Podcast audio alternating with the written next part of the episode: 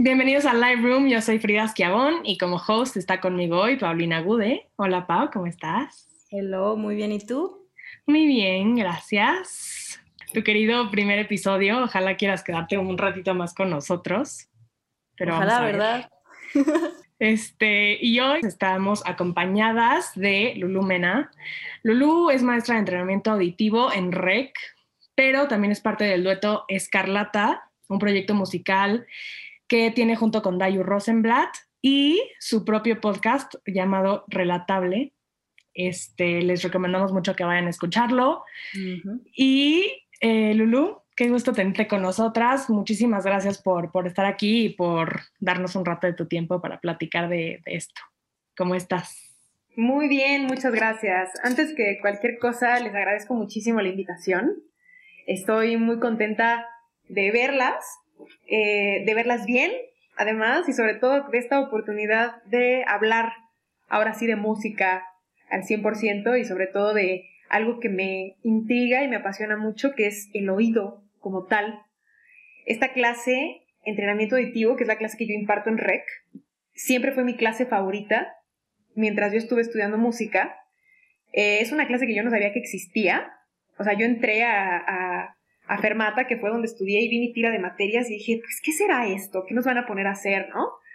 Y, me di cuenta que había como un mundo atrás de, de, que tú puedes realmente cantar muy bien, ser una persona musical, pero de eso a ponerle nombre y apellido a las cosas, ¿no? Saber perfectamente qué estás haciendo, es un, es un largo, es un largo, un largo camino. Entonces, por eso me, esta clase me gustó mucho, porque me, cambió la forma de apreciar la música. Me volvió una persona muchísimo más musical en todos los aspectos y me transformó, pero también, como a ustedes les ha pasado, me frustró mucho en su momento. Hay muchas cosas que no lograba entender y nunca he hablado como tal acerca de, esto, ¿no? De qué se trata, el oído es un misterio. O sea, tengo este podcast que, que mencionas, relatable, pero Relatable no se trata de música, para nada, es, es de un aspecto muchísimo más personal, más de sociedad, más de relaciones familiares, etcétera, que los invito mucho a escucharlos.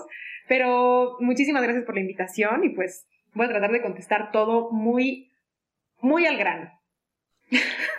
Está perfecto, igual todo, todo sirve, todo es información. Y igual, o sea, estamos hablando de entrenamiento auditivo y es como una pequeña clase, temas básicos, tips, este, verdaderamente creo que lo que sea es, es bueno y es padrísimo escuchar de ti. Entonces, me encantaría preguntarte, ¿qué es entrenamiento auditivo? Muy bien. Fíjate que todos tenemos esa pregunta cuando entramos a estudiar música. Em, entrenamiento auditivo, muchas personas definirían la clase como leer y escribir música, o sea, como una forma de alfabetizarte, por decirlo así, enseñarte cómo se escribe y cómo se lee una partitura, pero yo realmente creo y sé que la clase va mucho más allá de eso, o sea, no nada más se trata de aprender a leer y escribir. Como su nombre lo dice, eh, y muchas veces no lo pelamos, entrenamiento como tal es como un CrossFit de oídos. Eso sería como mi manera más eh, específica de definirlo, porque sí, es ponerte a hacer ejercicio de muchas formas, pero 100% auditivo. Es identificar, reconocer y sobre todo ponerle un, nombre a, lo que conoces y lo lo que has estado escuchando afuera durante toda tu vida al momento, ¿no? Cuando tú llegas a una universidad de música, en primer lugar, si estás ahí es porque en algún momento la música te movió y decidiste dedicarte a eso, ¿no? O sea, a todos nos, a todos nos gusta la música. O sea, serías una persona muy extraña, no sé si alguien exista en el mundo que odie todo tipo de música, que no haya ninguna música que le encaje para nada, sería muy raro, pero todos, todos disfrutamos la música. Entonces, cuando tú llegas a una universidad, eh, si tienes 18, 20, 25 años, has estado escuchando una cantidad de música que te gusta, alguna, con alguna empatizas mucho, con alguna conectas y con alguna no.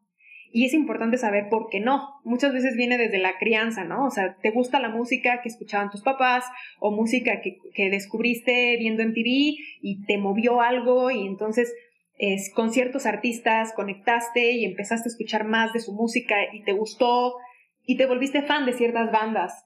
Y todo tiene como un, un, contexto muy de crecimiento y muy de, de eh, ¿cómo se podría decir? Librería musical que tú has ido recolectando a lo largo de tu, de tu edad, ¿no?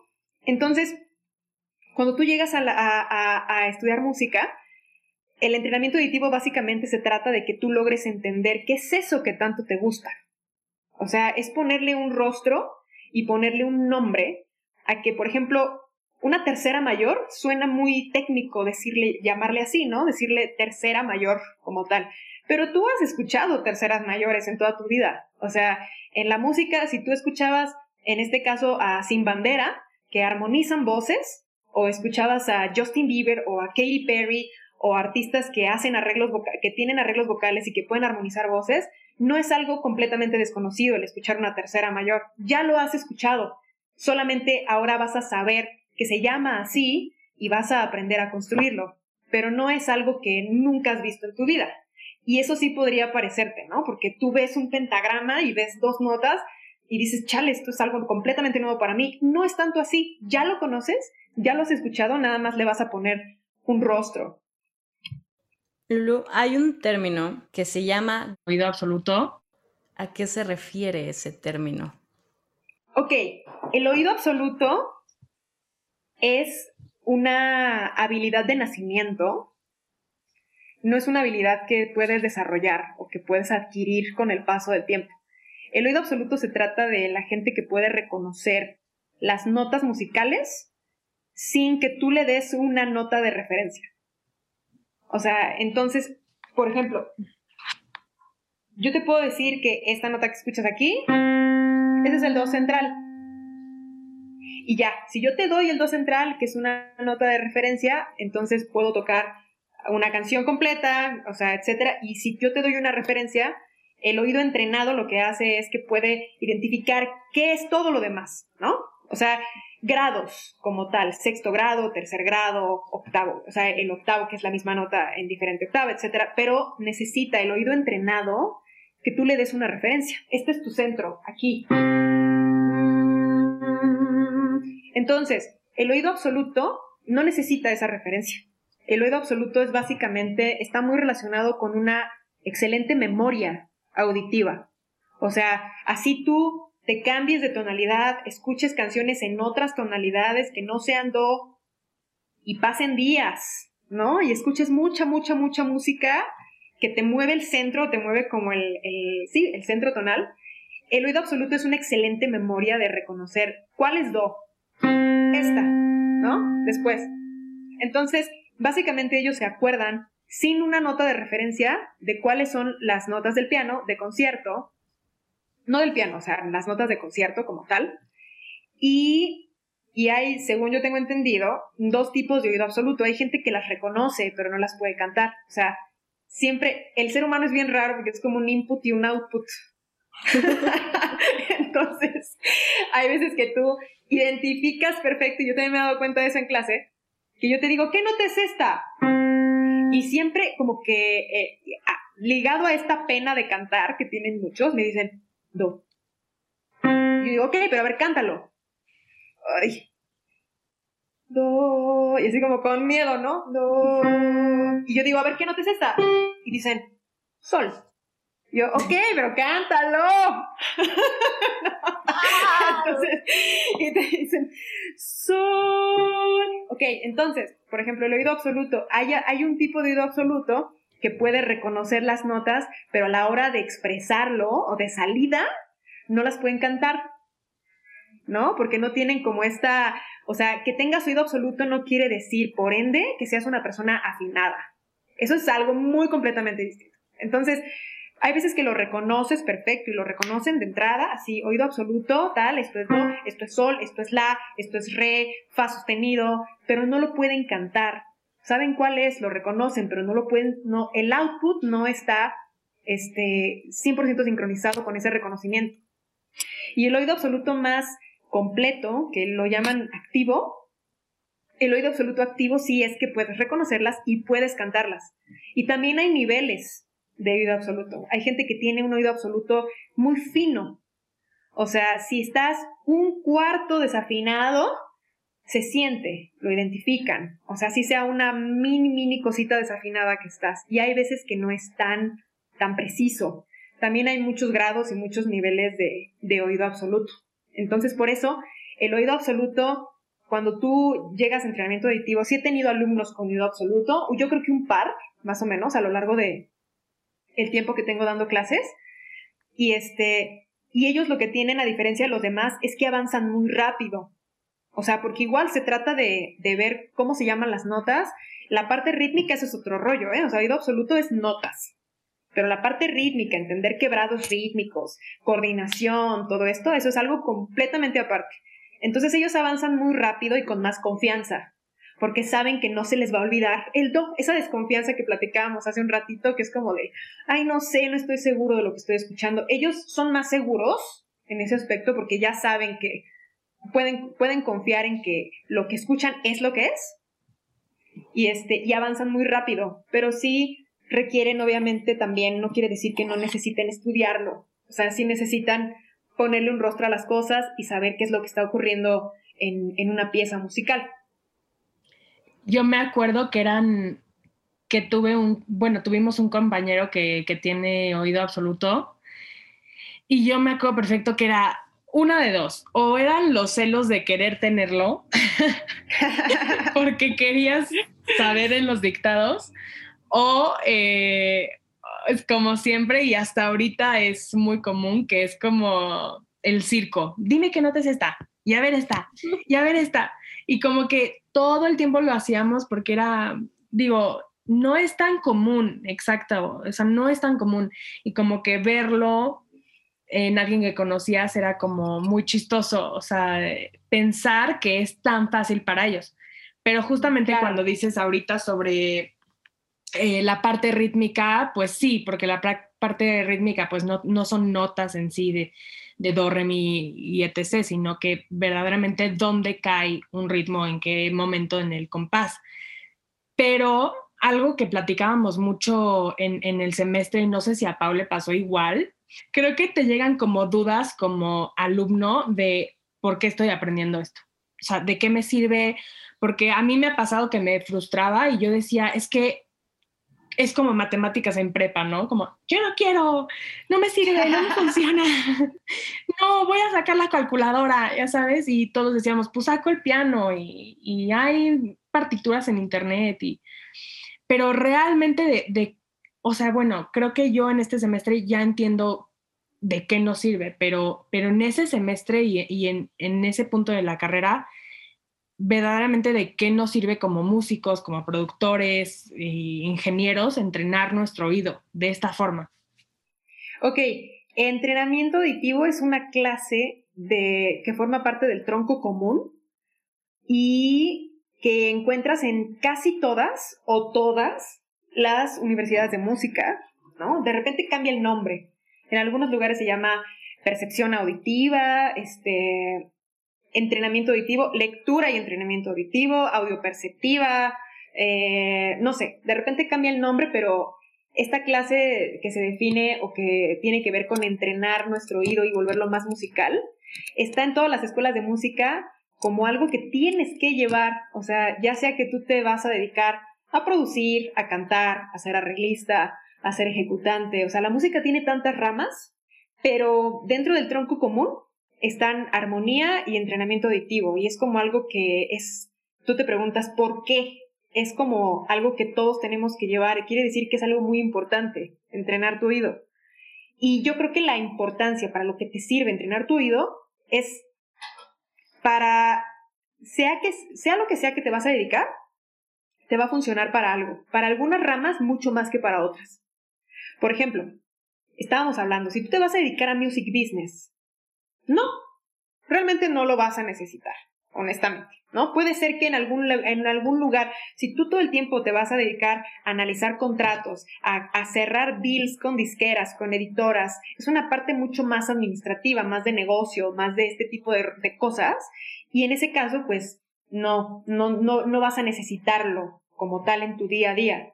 Si eres un cantante, eh, vas a necesitarlo completamente al momento de, de cantar con alguien, al momento de, eh, en el estudio de grabación, o que tú quieras hacer un arreglo vocal, o etcétera, tú te vas a volver una persona mucho más musical y más rítmica, porque lo que hace el entrenamiento auditivo es que te ayuda a entender qué es lo que está pasando.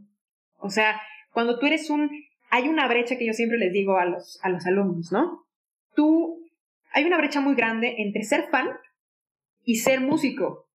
O sea, tú puedes escuchar un disco como fan y sí, qué bonito suena, está padrísimo, me encanta, voy al concierto, compro mi boleto, etc.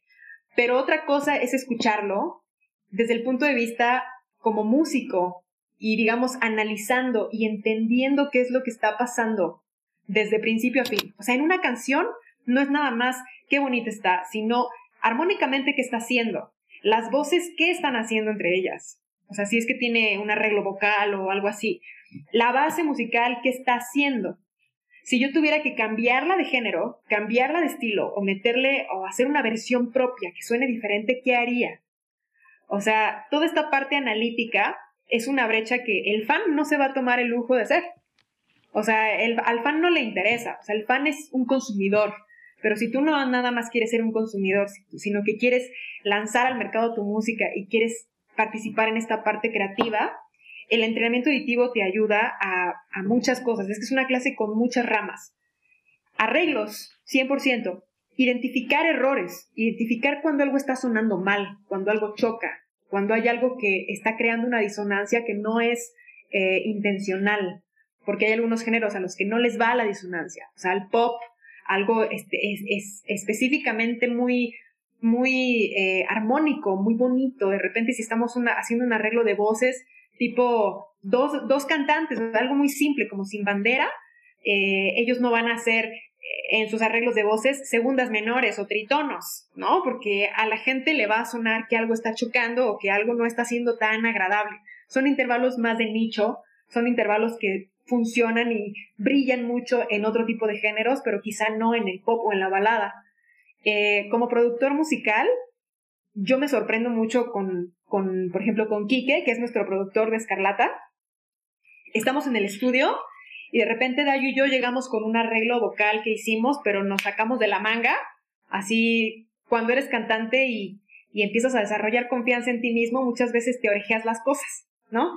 Entonces, de repente, eh, cantamos una canción y Dayu canta el lead y yo le hago una armonía abajo que para mí suena chida, ¿no?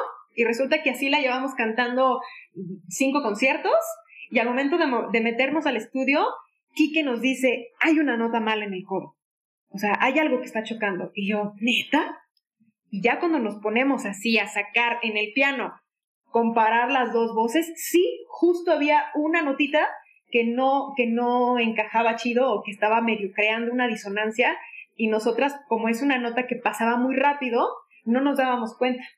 O sea, a nosotros también nos llega a pasar, hasta que te metes a analizarlo 100%, este, te das cuenta que había algo que no, que no sonaba tan bien, o que a lo mejor no es que suene mal, pero hay otras cosas que pueden brillar mejor.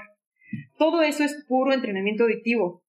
Eh, si no tuviéramos entrenamiento auditivo bien desarrollado, tú podrías estar en un ensamble y el bajista tocar en otra tonalidad. y, híjole, el peor entrenamiento auditivo es que no te des cuenta, ¿no? O sea, cuando, cuando el bajista se equivoca o cuando algo suena mal o cuando le da un traste adelante donde tiene que ser, suena rarísimo, ¿sabes? O sea, identificas que algo no está chido. Por eso esa, esa referencia a Whiplash del maestro que está enseñándoles y dice, alguien está desafinado, alguien de ustedes está aquí y está desafinado. Es puro entrenamiento auditivo como tal. Entonces te sirve para producir, para arreglar, para cantar, para desarrollar confianza también este, como ejecutante.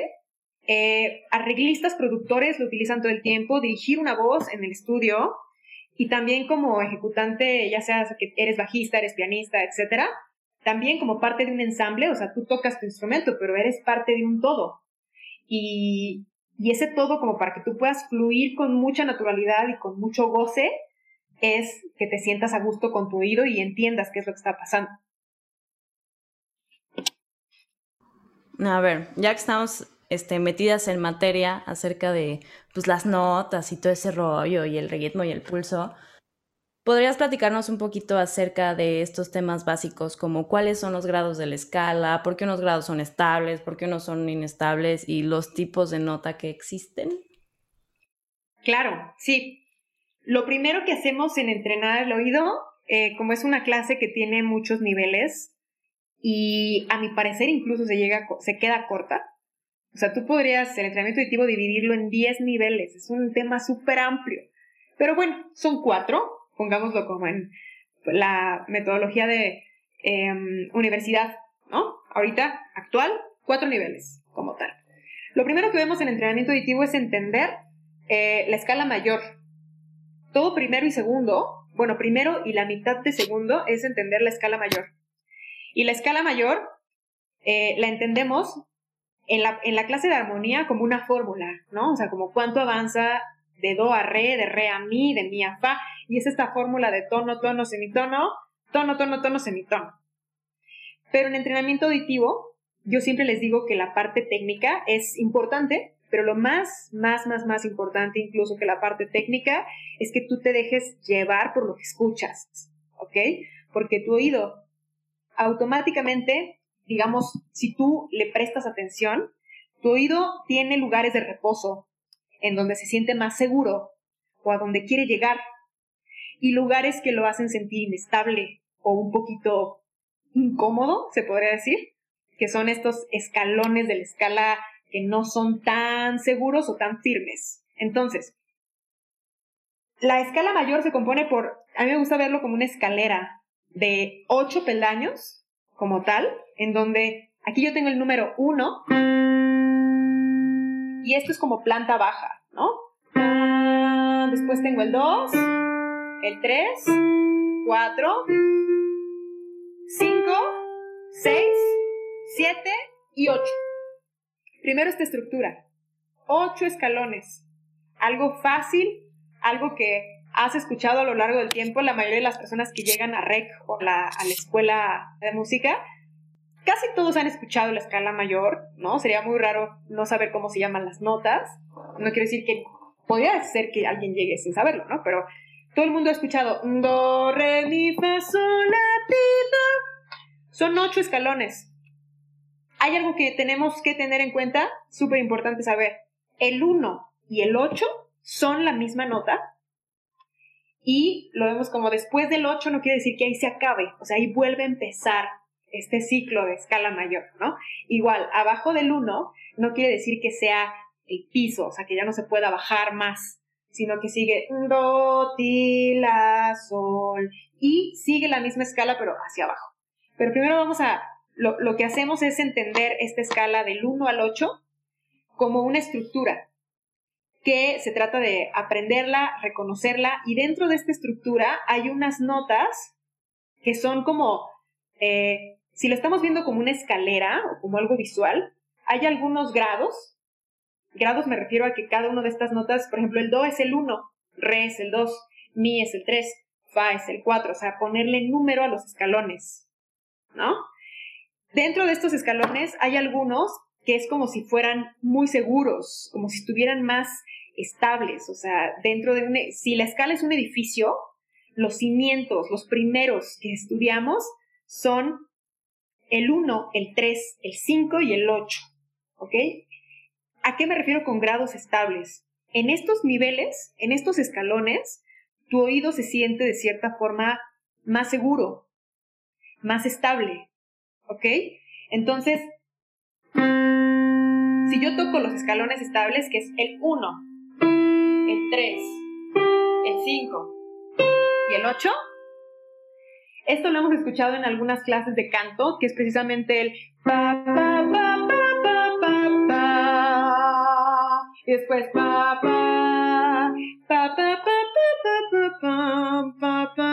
Es justo, es 1, 3, 5, 8, 5, 3, 1. Como bajar y aprender a saltar entre los grados estables, ¿ok? A tu oído, tu oído siempre va a querer resolver las cosas. O sea, se va a querer ir al lugar en donde se siente seguro, donde se siente estable. Y eso, todas las personas del mundo lo, lo tenemos y lo intuimos, algunos más que otros. Eh, la inestabilidad auditiva es como cuando, por ejemplo, algo no resuelve, algo se queda abierto y sientes, la gente en el concierto lo siente porque no saben si ya acabaste, ya aplaudo, ya, ya se acabó la canción, bueno, bravo, ¿no? Entonces, cuando no hay esta conclusión de tan, o sea, un final conclusivo es justo cerrar en el uno, ¿no? Es como la, la, la resolución más esperada, concluir, porque de estos grados estables, que repito, son el 1, el 3, el 5 y el 8, eh, no hay uno que sea más, más, más, más estable que el 1, ¿ok? Y el 8, porque el 1 y el 8 son la misma cosa, es la misma nota, pero el 3 y el 5 son estables, pero no son tan estables como el 1. Eh, entonces, estos grados estables son como los cimientos. Si tú lo ves como una escalera, haz de cuenta que son escalones a donde si saltas te atreves, porque los ves más seguros, los ves más fáciles de abordar, tanto salir como llegar ahí. Y las otras notas, el grado 2, que se llama re, el grado 4, que se llama fa, el grado 6, que se llama la, y el 7, que se llama ti o si, este, que le llamamos, que le cambiamos a ti en el solfeo. Estos grados son notas que tienen una tendencia resolutiva hacia alguna de las estables. Es decir, son como escalones más chiquitos. O sea, si tú lo vieras como una escalera donde te vas a aventar a brincar hasta el escalón 3, lo ves seguro, está cerca, está fácil. Pero en medio de estos hay algunos escalones inestables en donde de repente los ves medio flojos, los ves medio inseguros, porque estos tienden a reposar en alguna de las notas estables. Por eso a mí primero me gusta mucho hacer muchos ejercicios saltando del 3 al 5, del 5 al 1, del 1 al 8 y un montón de combinaciones y después empezar a ver los grupos resolutivos como re, do, fa, mi, la, sol y ti, que es el único que sube. ¿Ok? Entonces, los grupos resolutivos son re, do, hacia dónde se define a dónde reposan, ¿no? Distancia eh, tiene mucho que ver. Por ejemplo, re está entre do y mi, pero está a la misma distancia. O sea, está a un tono de do y a un tono de mi, pero tiende a reposar en do porque nada le gana, como en el piedra, papel o tijera, nadie le gana al uno, que es el imán más grande de resolución. Entonces, por eso cae hacia do, es en re, do. En cuanto a fa, Fa está entre mi y sol, pero ¿de dónde está más cerca? De sol se encuentra un tono y de mi se encuentra a medio tono, en este caso distancia. O sea, es lo que hace que fa repose en el mi, como fa mi. La se encuentra entre sol y do.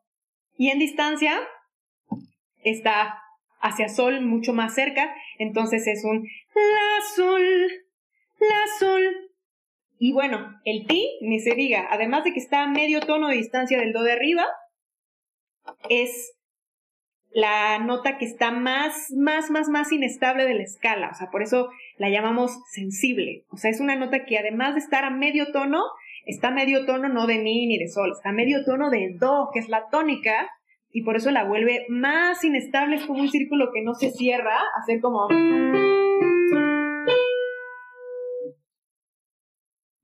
Y luego, Entonces es aquí como resolución, tal cual. Y esta estructura es la que enseñamos eh, en entrenamiento auditivo, porque es importante llevar un orden y entender que no puedes empezar por estudiar lo inestable. O sea, tengo que empezar por estudiar lo seguro, lo más fácil, para que ir poco a poco subiendo gradualmente la, la dificultad y después vas a poder identificar un sí, después vas a poder identificar un re, aunque no resuelvan a su estable, aunque aparezcan solitos. Creo que hasta en mi cabeza canté el do. el, ejercicio le estaba haciendo la, sol, fa, mi. hasta moví mi cabeza de, mm, Vas, vas, vas. El do. Me falta. algo, algo está faltando ahí. Y, y, y creo que la mayoría de la gente, a lo mejor sin saberlo, también lo siente, porque es, justamente es como muy eh, dentro. O sea, como que es, dices como, ay, no sé. Y, y también a lo, a lo mejor es porque llevamos un buen tiempo escuchando música y lo utilizan y utilizan todos estos como recursos de, de notas y de resoluciones que, que, ya hemos escuchado la mayoría de nuestras vidas, creo. Bueno, claro. La gente sí.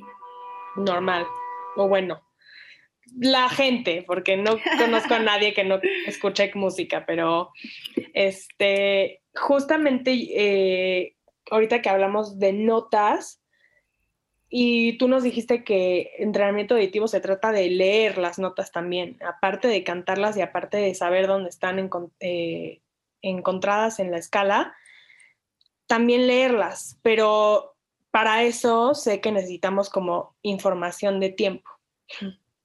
Y ese tiempo es nuestro compás. Y quería yo preguntarte eh, las diferencias del compás simple y el compuesto que sé que es algo que aprendemos en primer semestre. Y yo sé que esto es un podcast y que no nos podemos ver, obviamente es auditivo. Entonces, este, sabemos que... Exacta, así. Entonces, sabemos que claramente se, se, mueven las manos con el compás, con el tiempo del compás.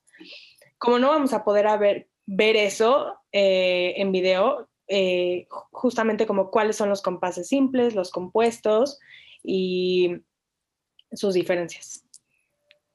Ok, muy bien. Cuando tú tienes eh, los compases simples, son, si nos vamos a la parte teórica, como a la definición como tal, son compases en donde el pulso, o sea, si yo llevo esto así, constante, como pam, pam, pam, pam, pam, pam. Estos pulsos se pueden dividir en mitades, ¿ok? Pam, pam, pam, pam, pam, pam, pam, pam, pam, pam, pam. O de ahí como en taca, taca, taca, taca, taca, taca, taca, taca, taca, taca. Yo tengo como esta forma de subdividir el pulso en partes, en partes iguales, o sea, en mitades o en este, ¿cómo se llama? O en cuatro fracciones. ¿Ok? Entonces, digamos que la definición como tal, o sea, compases simples son aquellos que, cuyos tiempos son divisibles en mitades, o, o sea, tiempos binarios.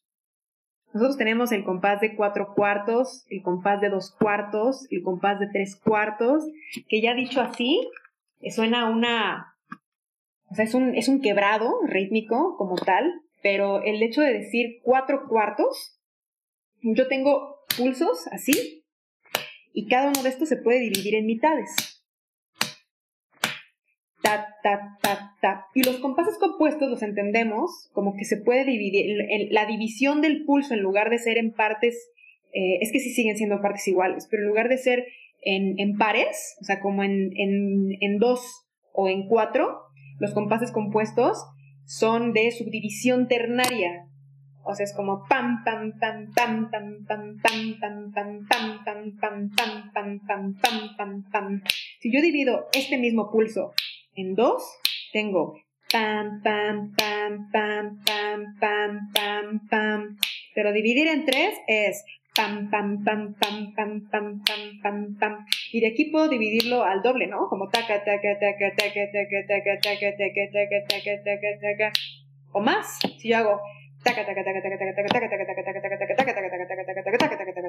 y así estoy haciendo como fracciones más de múltiplos de tres, ¿sí me explico? Entonces, básicamente esa es la, la, la diferencia. En cuanto a la música popular, eh, ya hablando de quebrados rítmicos, los compases simples los entiendo como dos cuartos, cuatro cuartos, tres cuartos, denominador cuatro. Este, puede ser seis cuartos también, eh, siete cuartos, o sea, el denominador cuatro. O también puedo entender compases compuestos como denominador 8, 6 octavos, 9 octavos, 12 octavos. Y en este caso, cada pulso está dividido en tres. y en múltiplos de 3, en 3, en 6, etc. Y los, y los simples están divididos en 2, en 4, en 8, etc., en múltiplos de 2.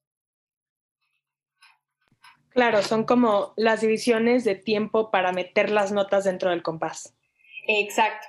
Y eso implica, dices, ¿y eso cómo se oye? ¿No? O sea, influye directamente en, en el groove, en el ritmo, en el, sí, en la esencia que tiene la canción. O sea, de repente uno piensa que el cuatro cuartos es muy usado, por ejemplo, es un, es un quebrado rítmico el más usado, yo creo, en la música popular, porque es muy simple porque es una caja, es un cuadrado, tal. Un, dos, tres, cuatro. Un, dos, tres, cuatro. Pum, pa, tum, tum, pa, tum, tum, pa. Y eso está como este factor que se repite y se repite, o sea, como esta cajita, hace que la música que esté en cuatro cuartos sea muy fácil de digerir, sea, sea pegajosa, que tenga estos hooks, que tenga estos, o sea, los ritmos de batería del cuatro cuartos llegan a ser muy repetitivos, ¿no? En el pop, en el reggaetón, en el trap, todo esto que está en cuatro cuartos. Pero, por ejemplo, la música que está en compases compuestos o en denominador 8 no quiere decir que sea música muy complicada, simplemente se distribuye diferente, ¿no?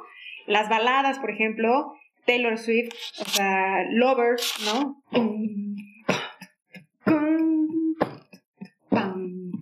O sea, las baladas sí se sienten como muy 1, 2, 3, 4, 5, 6, Entonces no es una caja, sino que es algo más, eh, pues sí, literalmente estamos hablando de una caja o un triángulo. O sea, en cuanto a, si, si tuviéramos que visualizar cómo, cómo aparece o cómo es el ritmo musical de binario, perdón, simple y compuesto. Está distribuido de forma diferente y, y el 6 octavos o el 12 octavos igual se siente diferente, tiene un groove diferente, tiene una sensación distinta, es muy balsístico o es muy folclórico, ¿no? Como el típico este folclore de mucha música mexicana, mucha música latinoamericana se escribe así, como en este, en este tipo de sensación rítmica y influye mucho en el género en el grupo y en lo que te transmite la canción. A ver, es que ya es mi parte favorita de esto. mi tema favorito en entrenamiento auditivo son los intervalos, pero porque soy bien mañosa y es lo que más se me facilita. Pero hay unos que los intervalos de plano es algo que no más no y no le entienden. Como Frida, ya levantó la manita. ¿Podrías decirnos qué es un intervalo y darnos tips para reconocerlos de manera más rápida, por ejemplo, el de reconocimiento de canciones y relacionarlos con, eso? Sí, claro. Un intervalo es la distancia entre una nota y otra. O sea, es, ponerle nombre a eso, ¿no? Pero em, a mí me gusta verlo como un punto A y un punto B. La nota puede subir, ¿no? Tengo muchas opciones de que tú tengas una nota establecida como esta, y, tocas otra después, por ejemplo acá, y dices, esa es una opción, otra opción es esta. Y otra opción es esta. O sea, en las tres opciones que te di, la nota, tú tienes un punto de partida que siempre fue el mismo. Y la segunda nota subió, pero no subió lo mismo. O sea, ¿qué tanto subió? Eh, básicamente aprender a medir esa distancia, de eso se trata, reconocer intervalos y ponerles un nombre. Porque los intervalos, como nosotros vamos a aprenderlos, es de tres formas. El intervalo puede ser eh, melódico ascendente, o sea, una nota y la otra arriba, sube. Melódico descendente, que es una nota y la nota baja después. Y armónico, que ya abre como otro tema completo. El intervalo armónico es cuando las dos notas suenan al mismo tiempo. ¿Ok? Entonces, un intervalo armónico es esto. Así. Y esto es. El tema de los intervalos a mí también me gusta mucho. Uh. Porque el, la, el hecho de diferenciar. O sea, que tú escuches esto. Y distingas que son dos cosas que están sonando y las puedas separar, o sea, por ti misma, ¿no? Que tú me digas, yo aquí estoy escuchando, la nota de abajo es... Y la nota de arriba es...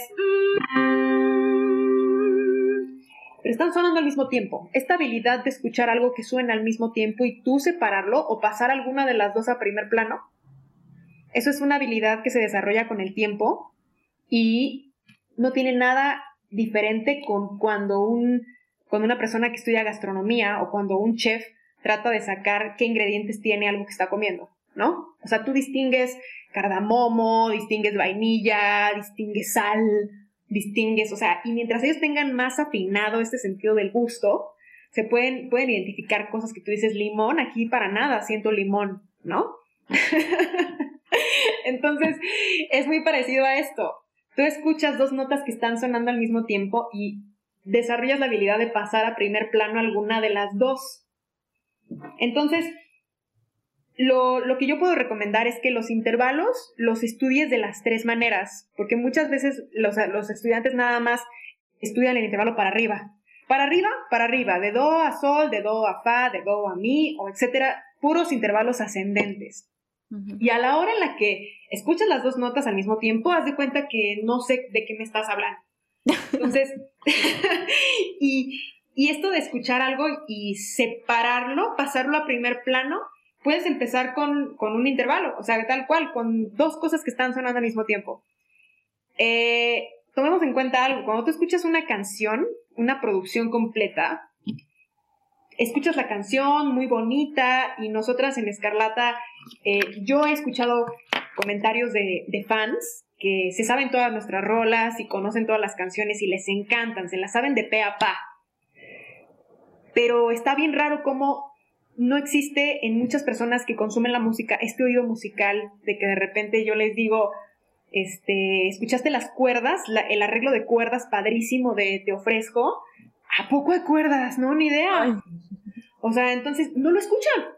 ¿Sabes? O sea, ellos se enamoraron de la canción, les gusta la rola, pero no escuchan las cuerdas. A mí me pasó cuando empecé a escuchar, a, estudiar música, le empecé a poner atención al bajo, ¿sabes? El bajo era ese factor que yo en mi vida había escuchado, nunca, ¿sabes? O sea, yo escuchaba una canción completa, pero yo no le ponía atención al bajo hasta que de repente cierras los ojos y dices, a ver, me voy a concentrar en pasar a primer plano esto que suena bajito en la mezcla, pero ahí está.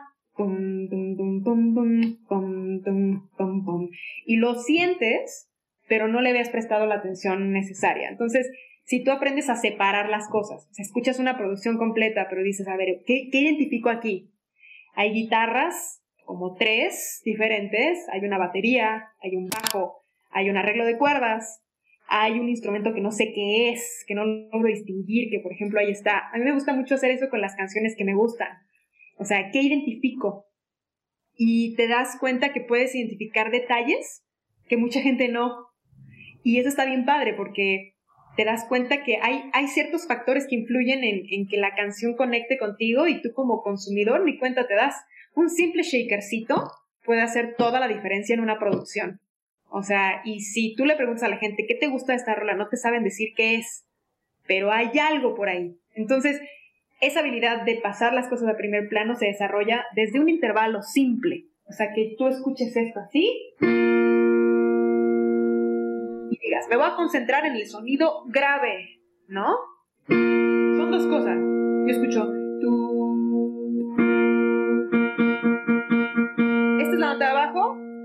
Y la otra es...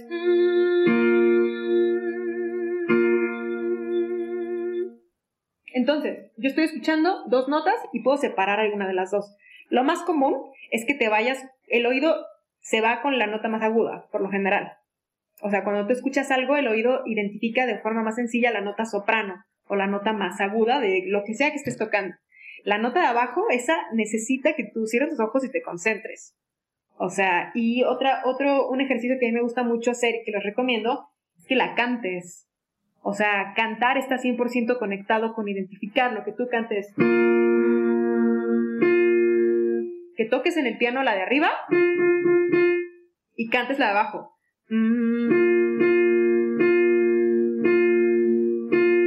Y después switches, ¿no?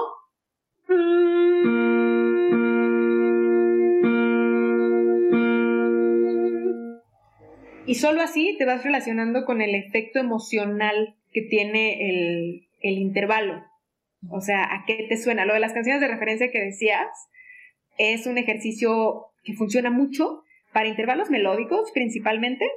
Este, y, te ayuda, es, es, una referencia, no deja de ser una referencia, lo, principal es que tú aprendas a medirlo, ¿no? O sea, y a mí me gusta siempre enseñarles a medir el intervalo eh, usando la escala que estemos estudiando en el momento. O sea, estamos escuchando escala, estudiando escala mayor, que tú puedas hacer do, re, mi, fa, sol, la y medir. Do, la, sexta mayor. ¿no? Do, re, mi, fa, sol, la. Paso por paso, si tú conoces la escala, puedes medir hasta dónde llega, cuál coincide y qué es, ¿no? Y la referencia es nada más como para un apoyo. Sí es importante la referencia, pero no te puedes guiar con pura referencia, tienes que aprender a medirlo. Entonces, de repente hay alguien que me puede decir, pues sí, eso me suena como a, estas son las mañanitas. y canto las mañanitas súper diferente, ¿no? y claro, sí, es somewhere over the rainbow. Y ya después le cambian. Es como de no, si te, si, si te cambias luego, luego a, a pura referencia y no lo mides, eh, puede ser que estés equivocado. Lo mejor, lo mejor es que aprendas a medirlo por grado conjunto, que es usando la escala. Sí, básicamente en tu cabeza decir como, ok, esta es la de arriba, ¿qué hago para llegar a la de abajo, no? Exacto. En tu mente. Bueno, también en persona. Yo me acuerdo que era muy chistoso utilizar las, las referencias de canciones porque todo el mundo era como, ¿es Joss? Ok, no, no es, es Los Simpson. o todo el mundo, a mí me ha dicho mucho como, de repente, una vez hasta me dio mucha risa porque todo le sonaba a Steren, todo. Así, ¡Qué horror! Sí, todo es Steren, ¿no? De repente escuchaba, sí, Steren, y luego era como de, Steren, Steren. Y yo dije, pues entonces, ¿cuál es? ¿Tu Steren qué referencia es? ¿Tercera mayor? ¿O cuál? Todos me la estás cantando igual, ¿no? Te voy a poner el tritono así, Steren. Sí, o sea, no es la sílaba que le pones, sino realmente que sí sea, o sea, acostumbrarnos a esa referencia. No deja de ser una referencia y es muy útil, pero hay que aprender a, medirlo. Ahora, yo sé que es diferente para todos y yo sé que la estudiada es muy personal, obviamente, y es obviamente diferente cuando estás estudiando una clase en una universidad, en donde pues obviamente tienes como la responsabilidad de estudiar y de pasar y lo que sea, o si lo estás estudiando como personal porque quieres, porque quieres tratar y etcétera. Pero, este, ¿qué crees tú básico para mejorar mi oído diariamente para como lograr a lo mejor una meta de entrenamiento y si tienes alguna como recomendación de, porque sé que hay apps o programas o algo que le pueda ayudar a alguien más para conseguir y lograr esa meta eh, personal. Sí, yo creo que este, algo que puedes hacer diario, o sea, es, es que todo parte de algo muy simple. O sea, por ejemplo, escala mayor. O sea, si tú conoces la escala mayor y sabes cómo se conforma, conoces realmente los intervalos.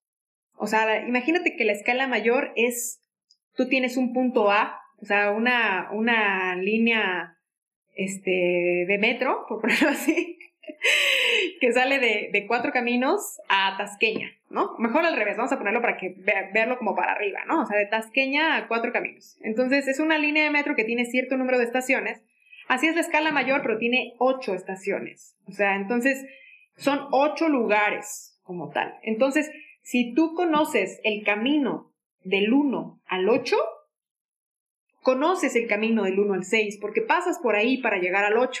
¿Sí me explico? El problema principal aquí es que muchas veces pensamos que conocemos la escala mayor porque conocemos la escala para arriba y para abajo, para arriba y para abajo, para arriba y para abajo. O sea, nada más de ida y de vuelta, pero no te detienes en medio. O sea, yo no puedo ver las notas de en medio como notas de paso. ¿Ok? Son escalones importantísimos y de repente me puedo detener en el 4 y ver cómo se siente estar en el 4 con respecto al 1, ¿no? Si yo hago do, re, mi, fa y voy a practicar ese salto. Do, fa, do, fa, fa, do, do, fa, fa, mi, re, do, do, re, mi, fa. Y así, de muchos caminos, o sea, viendo qué es lo que estoy saltando.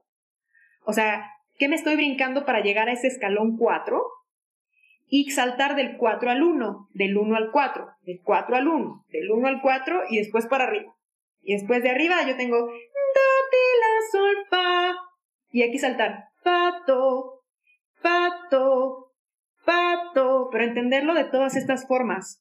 O sea, cuando tú crees que tienes dominada la escala mayor, nada más porque sabes que es do, re, mi, fa, sol, la, si, do, do, si, la, sol, fa, mi, re, do, do, re, mi, fa, sol, la, si, do, y todo el tiempo, o para arriba o para abajo, pero sin detenerte ¿eh?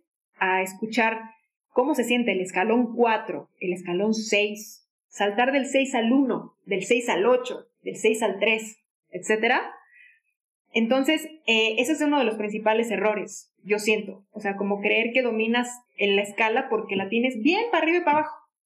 O sea, dominar la escala es que tú la puedas construir no nada más desde Do. O sea, si yo te doy el Do, Do, y yo te digo, construyeme la escala, pero desde el 5 hacia todos los demás grados. O sea, eso es realmente conocer la escala. Que yo, si, si yo te doy el Do, que tú tengas el 5 es Sol, y me puedes hacer Sol, Fa, Mi, Re, Do, Sol, La, Ti, Do, Sol, Do, Sol, Re, Sol, Mi, Sol, Fa, Sol, La, Sol, Ti, Sol, Do. Y en ese caso porque puse el 5 como punto de partida y de ahí salimos a todos los demás. Hacer eso con el 6, con el 4, con el 3, con todos. ¿Va? Entonces, eso es lo principal que tengo que, que entender. A mí me gusta mucho seccionar el estudio. O sea, tómate una semana completa para practicar saltar desde el do de arriba a todos los demás. O sea, porque muchas veces nos quedamos en, repetir lo mismo, ¿no? El bucle de todo desde do. Do, re, do, mi, do, fa, do, sol, do, la, do, ti, do, do, y todo desde ahí. Pero a ver, ¿y para atrás? ¿Qué onda? ¿No? Entonces, una semana completa para practicar saltar desde acá, desde el do de arriba, hacia todos los demás.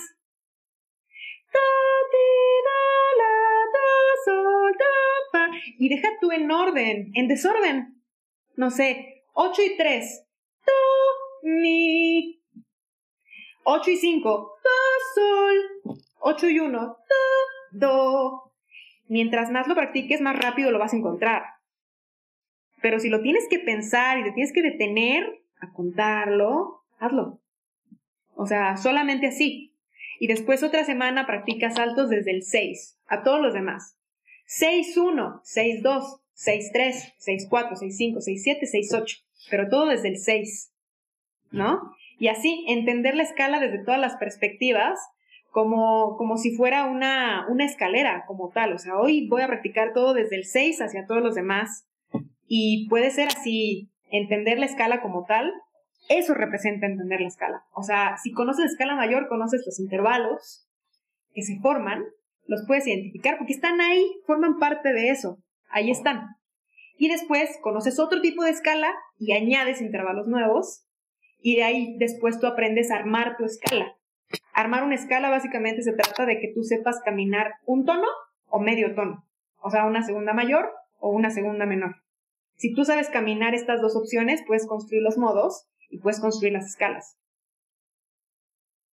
Es que yo me acuerdo que, era un tema, la estudiada, por eso te pregunto, porque creo que es muy valioso saber de, de tu maestro cómo él o ella cree que es mejor estudiarla y de ahí partir, porque me acuerdo que tú nos dabas tips y yo decía, ok, media hora hoy estudio los rítmicos y otra media hora estudio los melódicos y siguiente día eh, estudio media hora los armónicos y luego media hora y como que empezar a repartir el tiempo, porque creo que es muy fácil, más con entrenamiento auditivo, darte por vencido.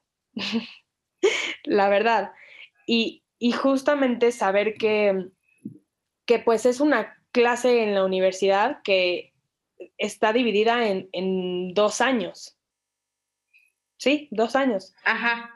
Básicamente, para aprenderlo. Y solamente como rápido. O sea, porque como tú dices, esto es una materia que se podría eh, detallar en todos tus años de carrera y más, si es que quieres, verdaderamente. Entonces, este, y, sí, o sea, yo me acuerdo que nos compartíamos eh, apps y programas y de que practícalo en la noche antes de dormirte y... y ¿Sabes algo también que es muy bueno? Ahorita que estás hablando de apps y programas, o sea, yo he visto muchas, he descargado muchas y las he probado y hay unas más buenas que otras, ¿no? O sea, como que hay unas más completas, etcétera. Hay un programa que a mi parecer es el más completo, que de hecho yo lo compré y lo uso en mi clase, se llama Earmaster. Para mí es el más completo. Cuesta, me costó como 1.500 pesos, creo, y es una licencia como permanente. Eh, y es un programa que tiene muchas, muchas ramas. O sea, esta clase se divide ya sabes, rítmico, no nada más rítmico y melódico, sino armónico, eh, tiene ejercicios de, de, que reconoces el ritmo, ¿no? O sea, lo tienes que copiar, imitación rítmica, ¿no? Que de repente suena como un clic, o sea, te dicen un, dos, tres, y tum, tum, tum, tum, tum, tum, y tú tienes que copiarlo, pam, pam, pam, pam, pam, y así, igualito. Te pregunta las figuras rítmicas que tú le pides, o sea, aparece como un catálogo de figuras rítmicas y le pones cuáles quieres que te pregunte y te arma aleatoriamente este, motivos rítmicos, ¿no? Con esas figuras. Y tiene como pequeños dictados y tiene igual reconocimiento de intervalos, escalas, acordes, este, tiene todo. O sea, es el más completo y ese es el que, el que yo lo, lo, compré y lo uso en mi clase para preguntarles aleatoriamente intervalos, escalas, etc. Y también está, hay unas aplicaciones de lectura que hace poco me apareció una publicidad y dije, a ver, la voy a bajar, a ver qué tal. Y al momento me funciona bien. Eh, es como una especie de Candy Crush, pero de lectura melódica. Ah, caracas. o sea, que tiene como un mapita y vas avanzando. Así que ah. ya estoy en el nivel 8, ¿no? Y vas avanzando así. Y subes, mira. Así. Ah. Entonces, la he estado probando te va llevando así, mira, tiene un montón de niveles y son pequeños ejercicios de lectura y tú le cantas y como tienes que permitirle acceso al micrófono en tu, en tu, en tu celular, le permites acceso al micrófono y ya tú le cantas todo, pero tienes que cantar así súper afinado porque si no te dice que estás mal, ¿no? Entonces, eh, se llama, esta, este se llama ELA, e-L-L-A. Y, y está padre, funciona súper bien. Mira, es este de aquí, como unas, estas notitas. La, el, el octavo, dos octavos. Exacto. Sí. Entonces, esa funciona bien.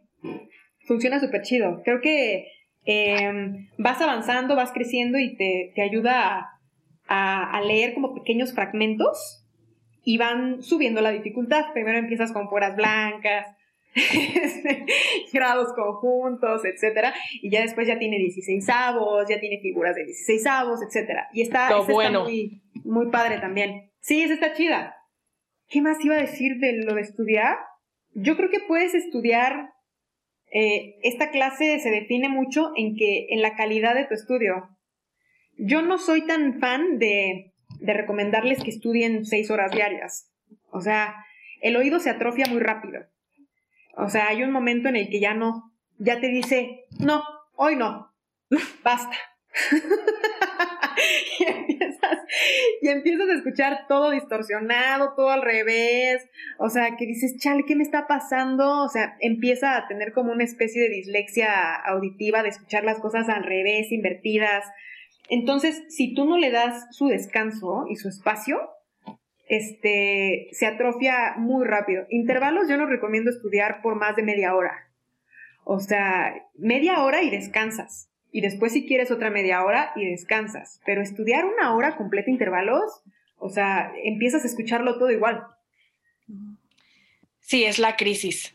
Es la crisis, pero de oído, en donde piensas que ya, ya fuiste, ya no vas a ser artista, ya todo acabó. este, operación. Sí, ya, operación, cirugía. es que, ¿sabes algo? Sí, sí, es un... Yo empecé a, de muy poquito tiempo para acá, empecé a darle un giro a mi clase como un poquito más, más parecido al fitness. Suena bien raro, pero no por algo se llama entrenamiento auditivo. Eh, sí le veo mucha similitud con entrenar tu cuerpo. O sea, cuando tú vas al gimnasio y haces ejercicios, son series.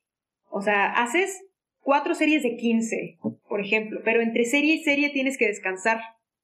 El oído funciona muy similar a eso. O sea, sí le tienes que dar su ratito de descanso. Estudia 15 minutos o estudia 15 preguntas y descansas un poquito. Y después otra vez y descansas. Y así como en el fitness también hay muchos coaches que te dicen que hay semanas de descarga, no sé si han escuchado esa, esa, terminología de que le metes un montón de peso y por una semana le bajas y después le vuelves a subir. Esa semana en la que le bajas y bajas como tu ritmo y más o menos medio descansas, es una semana de descanso, pero que se refiere a que tienes que levantar menos peso de lo que normalmente estabas levantando para que tu músculo se regenere y se recupere. El oído funciona muy similar a eso.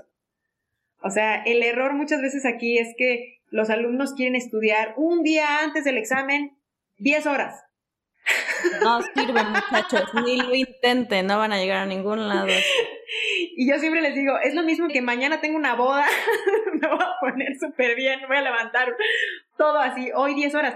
No, no se trata de eso, o sea, es algo bien gradual, muy gradual, de constancia mm, y a lo largo de mucho tiempo. Si te lleva mucho tiempo definir y este y entrenar a tu oído, es lento. Sí, es lento. Sí, exacto. Por eso digo que a muchos nos cuesta trabajo este como no soltar. Y pero es como las matemáticas, creo, cuando no las entiendes, que te frustras y, y te chocan y no sabes. Y ya justo cuando cuando te toca el examen o cuando te toca algo y dices, wow, ya pude, siento que es como el mejor sentimiento. Dices, de ahí, wow. de ahí vas para arriba, o sea, ya vas creciendo. A mí me pasó eso. Exactamente. Es, es muy padre, muy, muy padre. Y siento que te da mucho, lo usas sin saberlo, creo yo. Por lo menos yo en octavo semestre hay cosas que que no tienes idea qué estás haciendo por entrenamiento auditivo, pero las estás haciendo, porque ya están dentro de ti. Totalmente. Eso, esa definición me gustó. O sea, el entrenamiento auditivo en tu vida lo usas sin saberlo. Totalmente. O sea, lo usas, pero, pero ahí está. ¿Sabes? Yo cuando, cuando compongo con, con Dayu para Escarlata o cuando hacemos voces, yo no, no creas que estoy pensando aquí de mm, sexta mayor. No, o sea, dejo que me lleve, lo hago instintivamente y después veo qué es. O sea, hay veces que tengo curiosidad y digo, a ver, aquí qué estamos haciendo. O sea, Dayu está cantando como y estoy cantando y ahí estamos haciendo, ah, ok, pa, pa, pa, pa, pa, pi, pa, pa, pa, pa, Ahí estamos haciendo la octava y después hacemos terceras y después sextas, etcétera. Pero no es como que de ahí yo parto de esa parte de aquí sexta, aquí tercera. No, lo haces y lo usas sin saberlo. Y también este, esa parte técnica de la partitura como tal, o sea, de el pentagrama, muchos lo van a usar en su vida y muchos no. O sea, si van a hacer un arreglo de cuerdas o van a hacer un arreglo vocal escrito, porque hay veces que la gente hace arreglos vocales, yo he hecho arreglos vocales sin escribirlos, o sea, grabados, y empezamos a meterle capas y capas y todo eso. También se puede hacer, no quiere decir que no, pero hay muchas personas que van a utilizar esa parte técnica de la partitura más que otros. Eh, hay algunos lugares en donde llegas y te ponen una partitura. Si vas a cantar en Broadway, pues sí, te van a poner una partitura, ¿no? Pero si vas a tú a componer tus rolas y todo, esa parte de la, de la partitura como tal muchas veces va a ser, eh, no va a estar escrita, o sea, no va a estar como tal, lee esto.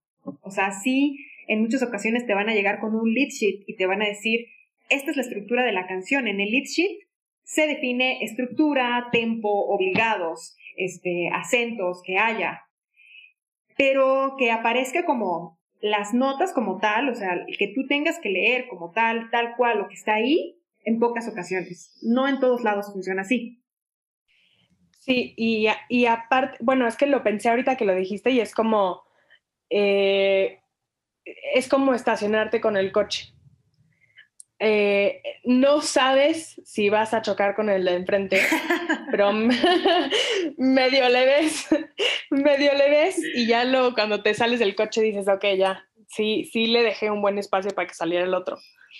Y este, y sí, o sea, de verdad, como lo digo, yo creo que es un tema muy extenso. O sea, esto yo creo que es, eh, o sea, esta hora de podcast es un pedacito chiquitito de lo que contiene entrenamiento auditivo. Y nos faltaron, creo yo, muchísimos temas de cuáles hablar, armaduras, modos, tonalidades, este, acentos, ligaduras que, que lleva el entrenamiento auditivo. Entonces, la verdad creo que estaría increíble hacer eh, una segunda parte de este episodio para, platicar más de estos detalles, porque sí, e, es verdaderamente enorme y estaría increíble, a lo mejor podemos hacer algo, algo padre que, que tenga al público y a lo mejor, no sé, hacer algo. Este, y cerrando un poco el tema, pues eh, ¿Hay algo más que quieras decir, Lulu, que quieras eh, compartirnos? O... Me gustaría em, decir, para cerrar, algo que ustedes mencionaban, que es muchas veces cuando están tomando la clase, eh, parte de, de, no querer estudiarlo o como esta manera de, como esta desidia respecto a la clase, es que mucha gente llega con un juicio ya puesto, ¿no? O sea, mucha gente llega con esta idea de que difícil, no, y si tú estás así cerrado mentalmente ante la clase y ante cualquier cosa en la vida, pues de entrada tienes mucho que, o sea, ya, ya tienes, con, ya, ya llegas con las de perder, ¿no? Entonces, em, mucha gente, como ustedes decían, piensa que lo que, de repente vemos cosas en la clase que tú sientes que no vas a usar o que no te van a servir. Y sí, hay algunas cosas, o sea, no vas a usar todo, ¿sí me explico?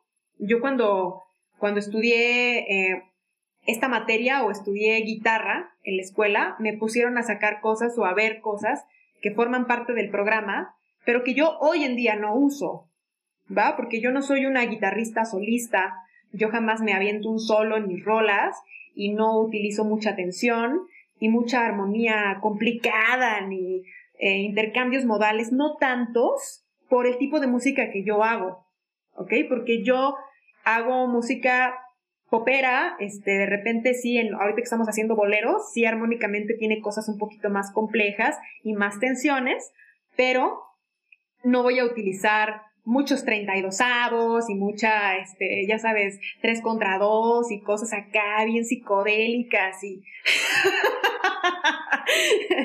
tipo Dream Theater. Yo no lo voy a usar en Escarlata porque no es mi género de música y no es lo que yo hago. Y así, en entrenamiento auditivo, efectivamente, vas a ver cosas que a lo mejor no vas a usar, pero otras sí. O sea, las cosas que no vas a usar es importante que las conozcas. O sea, eso también es importante saberlo. No nada más cerrarte. Es muy, es muy pobre y muy mediocre nada más querer saber lo que a ti te interesa. Así, esto. Yo nada más voy a componer sobre acorde mayor. O sea, no sabes. O sea, ¿qué tal que conoces? Yo cuando conocí los dominantes secundarios, se me abrió una paleta de colores completamente distinta y a, a, componer música que yo ya estaba encerrada en un bucle componiendo canciones que sonaban todo igual, todo igual, todo igual. Entonces, sí, sí, dale este beneficio de la duda de aprende, o sea, conócelo y este, y, y a lo mejor si después no lo quieres usar, pues no lo uses chido, ¿no?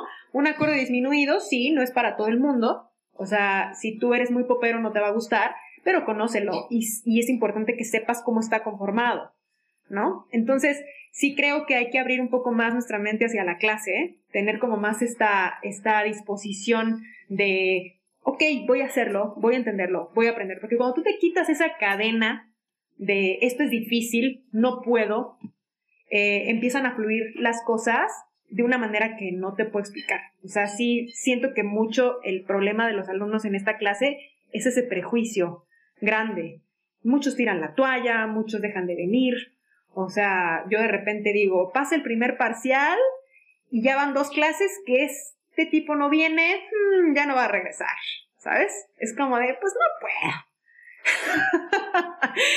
Inténtalo, o sea, regrésate, si requiere que te regreses, que aprendas, etcétera. Y desde la clase 1 me han dicho, oye, ¿puedo hablar contigo? Es que soy muy malo. ¿Quién dice? Abre tu oído, relájate un montón, estudialo como te lo estoy enseñando y confía en lo que escuchas. O sea, cierra los ojos y confía en lo que escuchas y aprende a distinguir entre una cosa y, y otra quítense ese prejuicio de, sentir que la clase es difícil, porque no es difícil, es demandante y es de tiempo, pero difícil no, no es. No, y, y, justo como dices, es, es, una, es una clase que, como todas las demás, les vas a tener que poner atención y las vas a tener que estudiar y vas a tener que ponerles tiempo y, y atención, porque no es de un día a otro y no va a ser fácil, pero ese es el chiste, o sea, ese, es el regreso que te da estudiar entrenamiento auditivo, que después haces cosas que ni sabías que podrías haber hecho y, te sientes bien, porque lo sacaste tú y lo hiciste tú y, tú pudiste con, ese reto solito. Y, como dices, también confiar en, en ti mismo y saber que, que no pasa nada si te equivocas y tampoco pasa nada si en tus canciones usas el cuatro cuartos todo el tiempo, pero, pero que tenga la razón de ser, ¿no? O sea, sé que quiero usar el cuatro cuartos porque a mí no me gusta el seis octavos y yo no quiero usar el seis octavos y esta canción es con cuatro cuartos, pero siempre tener las opciones y decidir no usarlas o sí usarlas. Claro, siempre puedes decidir, o sea, el chiste aquí es decidir, fusionar, este, crear, ya sabes, conocer la regla para romperla, o sea, puedes hacer lo que quieras, realmente puedes hacer lo que tú quieras, pero que no sea porque, porque te cierras, ¿no? Y porque, ay, no, eso no, feo.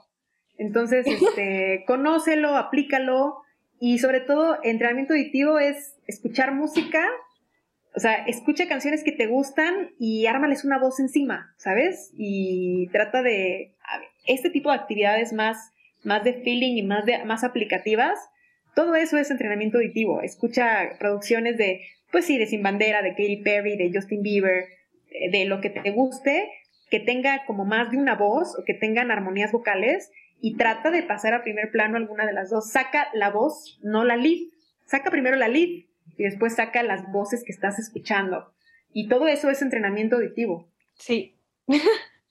es que yo lo pienso y digo como, qué, qué cañón, porque uno va creciendo con estos conceptos y no te das cuenta lo mucho que, puedes avanzar. Y, yo creo que si hay alguien allá afuera que esté en primer semestre o en segundo semestre y tenga estos problemas con entrenamiento auditivo como, como yo los tuve y como la mayoría los tiene, eh, es muy importante justo no rendirse y saber que, que vas a conocer mucho más de lo que crees. Y está increíble y, no hay nada que te pare más que tu propia mentalidad y tú mismo. Entonces, sí, el mundo está abierto. Full. Exacto. Práctica 100%. Yo les, les, les confieso algo, yo nunca en mi carrera, este, mientras estudié, nunca había, yo nunca en mi vida había leído tan bien como leo ahorita, pues porque doy clases todos los días. Pues ¿Sabes? O sea, de que yo me gradué de Fermata a que empecé a dar clases, o sea, bueno, cuando me gradué ya, ya había pasado dos años sin entrenamiento auditivo, porque igual nada más duraba, duraba dos años, ¿no? Entonces, de que yo terminé de ver entrenamiento auditivo a que empecé a dar clases había pasado una brecha y estaba más tiesa, o sea, yo sabía qué, qué representaba y qué era, pero a la hora de leer yo me tenía que poner a estudiar, o sea, antes de dar mis clases, porque como cuando lo dejas de hacer, pues te empiezas muchísimo y no fluyes igual. Ahorita yo, no sé, leo bien fluido y me puedo meter a un concurso de solfeo sin miedo, ¿no? Pero porque lo estoy haciendo todos los días y porque lo practico todos los días. En realidad también yo misma, si ahorita dejo de dar clases y dejo de practicarlo cinco años, me voy a empezar horrible. O sea, esto nunca termina, es como tenerlo fresco y tenerlo practicado. Exacto, no hay que soltar nunca. Esa es la idea. Estudiantes, personas de afuera que no estén estudiando música, lo que sea, pero no la suelten porque sí, sí, sí sucede. y este, ya cerrando un poquito, Pau, no sé si tengas algo que decir, que quieras comentar. Pues a mis compañeritos de REC, híjole, échenle muchísimas ganas a esta materia porque de verdad que sí, es muy demandante y no van a llegar a ningún lado si dicen, ah, estudio mañana, ah, estudio dos horas antes de que empiece el examen, ah, estudio afuera de la puerta mientras son los exámenes, porque ha pasado, no les sirve nada de verdad que aunque les parezca pesado, vale mucho la pena. Y como dice Free, va a llegar un punto en el que ya ni siquiera te des cuenta que lo estás haciendo hoy lo estás haciendo. Y es lo más bonito. Sí, muchísimo. Pues muchas gracias a todos los que nos escucharon hoy. Espero que les haya servido de alguna manera u otra, sin importar en qué nivel de principiante, experto o oído absoluto estén. Y este, muchas gracias por pasar este tiempo con nosotros. Lulu, de nuevo, muchísimas gracias a ti por acompañarnos, compartirnos. compartirnos tu información. Es muy valioso tener a gente como tú, no nada más en la escuela, pero que quiera realmente abrir su, información y platicar con nosotros. Entonces, muchísimas, muchísimas gracias por eso. Eh, sí, esperemos que, lleguemos a hacer una segunda parte del episodio para que, para que platiquemos de otras cosas. Sí, falta, falta mucho por hablar. Muchísimo. Esta es una migaja de todo lo que es entrenamiento auditivo.